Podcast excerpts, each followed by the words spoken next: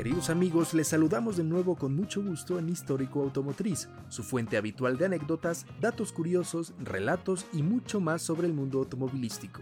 Les saluda, como siempre, Juan Carlos Meucci, piloto de Histórico Automotriz para el circuito del día de hoy.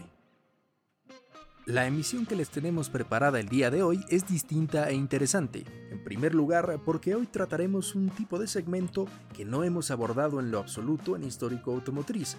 Y en segundo lugar, porque es acerca del modelo de producción más longevo en la historia de la industria. Un logro sumamente importante, ¿no lo creen? Es decir, que hoy trataremos algo nuevo para nosotros, pero que lleva décadas de existencia en el planeta. El mundo en el que vivimos actualmente está habitado principalmente por autos que son en realidad camionetas, mejor conocidas como SUVs, o Sport Utility Vehicles por sus siglas en inglés. Un mundo en el que incluso hay marcas que han dejado de producir coches tradicionales como sedanes, coupés o hatchbacks y han dedicado la mayoría de sus líneas de producción a los SUVs. Ford es uno de los ejemplos más claros. ¿Y a qué se debe esto? ¿Es una moda? ¿Una pandemia? Y ojo, no es que tenga algo en contra de los SUVs, pero sin lugar a dudas disfrutaba de la variedad en los catálogos de las marcas, y no que todo estuviera enfocado a un tipo específico de vehículo.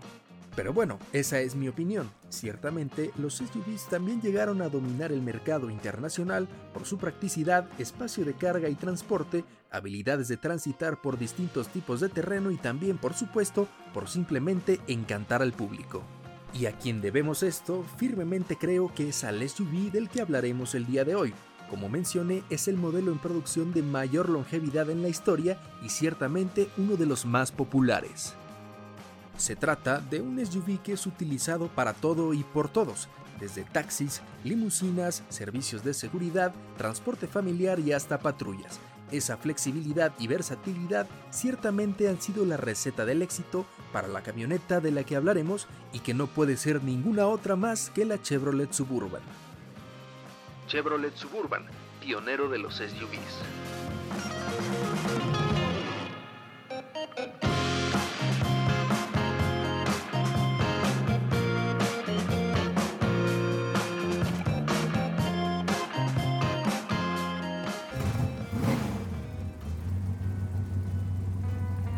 Suburban es producida por Chevrolet, marca del grupo General Motors, que también es dueño de firmas como Cadillac, GMC o Buick. Vio la luz por primera vez en 1935 y comenzó siendo llamada Carryall Suburban. Ese vehículo en particular estaba basado en un chasis de pickup para su uso de carga en áreas rurales y transporte de pasajeros.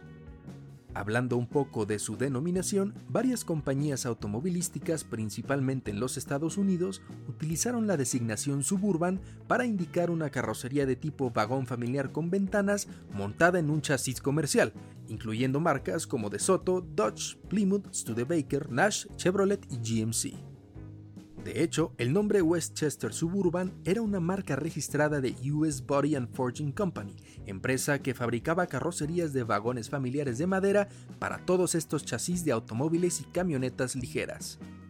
Como habíamos mencionado al inicio, General Motors llamaba al modelo Carryall Suburban y no fue sino hasta 1937 en el que acortó el nombre a simplemente Suburban. Otras firmas como Dodge y Plymouth, que también producían Suburbans, finalizaron su producción en 1966 y 1978 respectivamente, pero General Motors siguió con la fabricación del modelo y fue hasta 1988 cuando obtuvo el registro del nombre a su favor, después de varias décadas. Ahora, si observamos a la primera Suburban, tal vez no veríamos muy claro que es la bisabuela de los actuales SUVs, pero poco a poco fue cambiando su forma y asemejándose más a lo que ahora conocemos como uno de ellos. Entre 1941 y 1945, como pasa cuando hablamos de este periodo en la historia, un ligero cambio de objetivo impactó su producción, pues su enfoque cambió hacia la parte militar. No obstante, cuando regresó a su producción normal, este vehículo volvió a ser utilizado para el transporte de carga y pasajeros, y a partir de ese momento también como un vehículo familiar.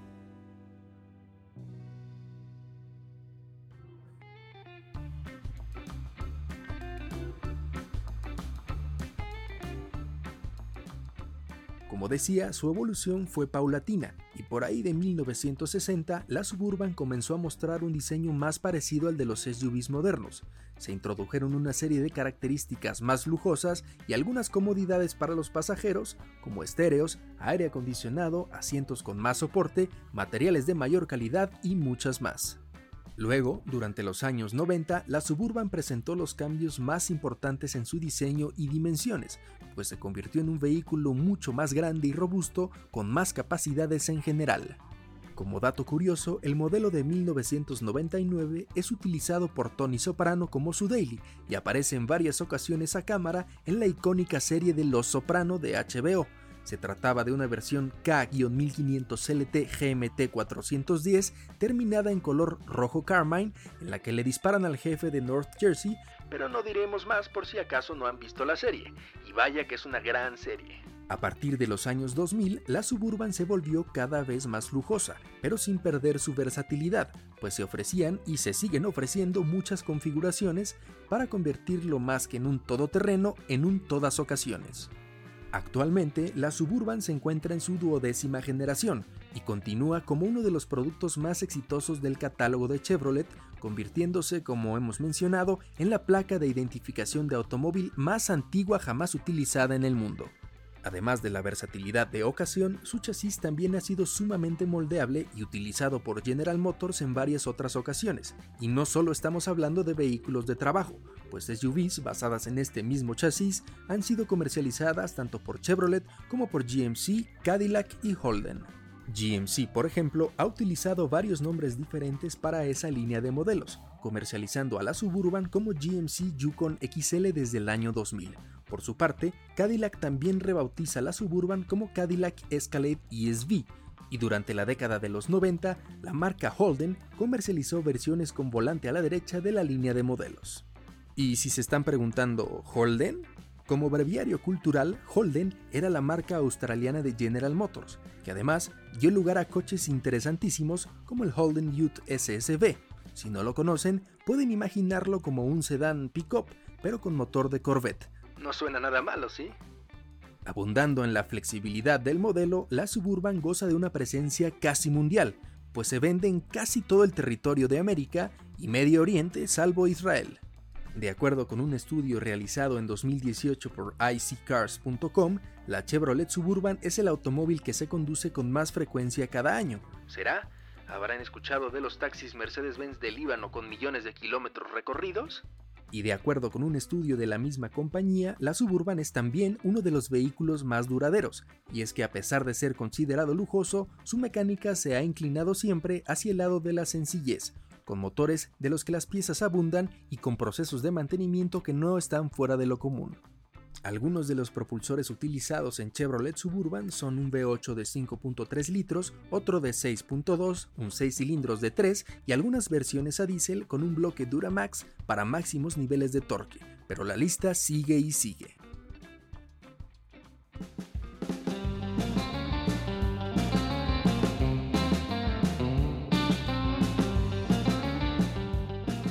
Gracias a la versatilidad del modelo, pudiendo encuadrar en el papel para el que la elijan, en diciembre de 2019, la Cámara de Comercio de Hollywood develó una estrella en el Paseo de la Fama de Hollywood para la Chevrolet Suburban, por haber aparecido en más de 1.750 películas y programas de televisión desde 1952.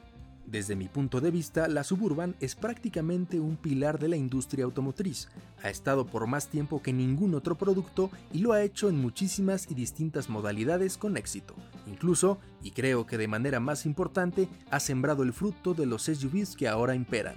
Y seguramente lo continuará haciendo, pero con un enfoque distinto, quizás con propulsión eléctrica, pero solo el tiempo lo dirá. Hoy, el modelo cuenta con 88 años de producción ininterrumpida. Sin más, es momento de despedirnos. Esperamos que el episodio de hoy haya sido de su agrado y les pedimos que si ese fue el caso, compartan este y los demás con su familia y amigos. Nos escucharemos en la próxima.